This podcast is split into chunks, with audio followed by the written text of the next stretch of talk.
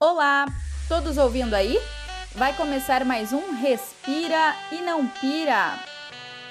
Fala galera, aqui falando para vocês é a Leslie e estou representando nossos colegas Gilson, Daniela, Loami, Débora e Pamela.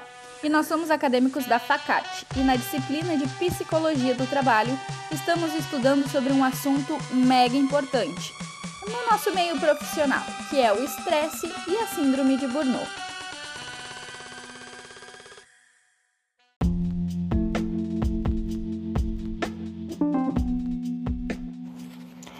Olha só, alguma vez você já achou que o seu ambiente laboral ou as suas atividades profissionais estavam te deixando meio maluquinho? Piradinho, fora da casinha? Pois é.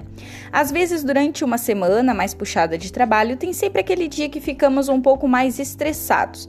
Mas daí, chegamos em casa, olhamos nossa série predileta, acompanhada de uma bebida gelada, relaxamos e tudo certo. Seguimos os próximos dias.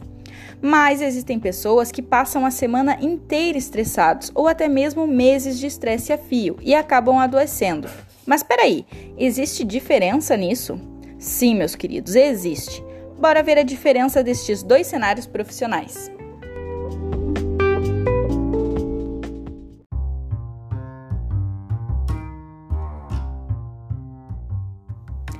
Estresse e burnout. Vamos começar falando sobre aquele que é considerado um dos males do século, o estresse. Bem, o estresse é uma defesa do nosso corpo para qualquer estímulo nocivo.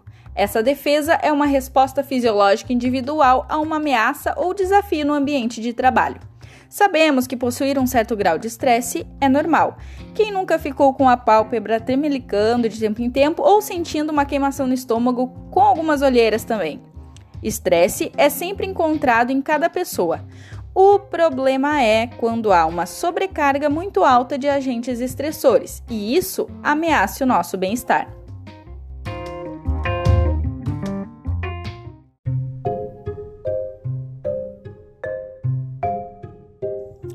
Todos sabemos, não é novidade para ninguém, que na nossa sociedade, por questão de necessidade, passamos a maior parte do nosso dia em um ambiente de trabalho. A pressão emocional e psicológica que sofremos em uma empresa, independente do seu porte, quantidade de funcionários e atividades realizada, é geralmente um prato cheio para nos causar estresse. Quando esse estresse, especificadamente relacionado ao trabalho, sai do nosso controle e passa a nos atrapalhar, se transforma na chamada Síndrome de Burnout. Mas que nomezinho, hein? Pois bem, pessoal, a síndrome de Burnout é um fenômeno psicossocial e vem como consequência do estresse laboral crônico, constituindo-se de uma experiência laboral subjetiva negativa com alterações cognitivas, emocionais e comportamentais. Que conceito mais bonito, hein? É importante saber que esse problema pode vir desde um mal-estar moderado que não incapacita o colaborador para o exercício profissional, mas acaba afetando negativamente a produtividade do seu trabalho, podendo chegar em um estado mais grave, que, se não tratado, pode gerar maior comprometimento cognitivo, emocional e comportamental, ocasionando um afastamento do trabalho, problemas de saúde ou na execução do trabalho em si.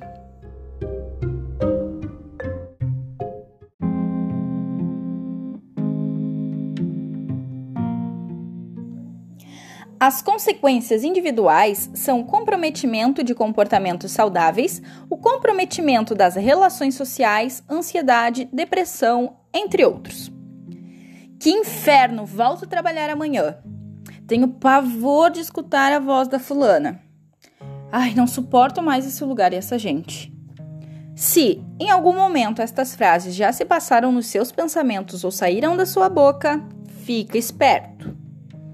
Pessoal, antes de finalizarmos, vai um recadinho também para os nossos queridos empregadores. Prestem atenção.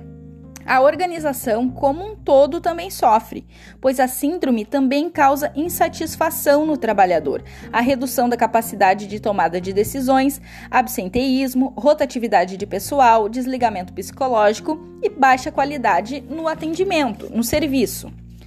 E vamos combinar, né, chefinhos, que ninguém quer isso na sua empresa. Mas então, o que fazer para não burnoutizar na batatinha? Galera, a melhor saída é se prevenir. E para isso, seguem algumas dicas para não precisar remediar. Se liga só.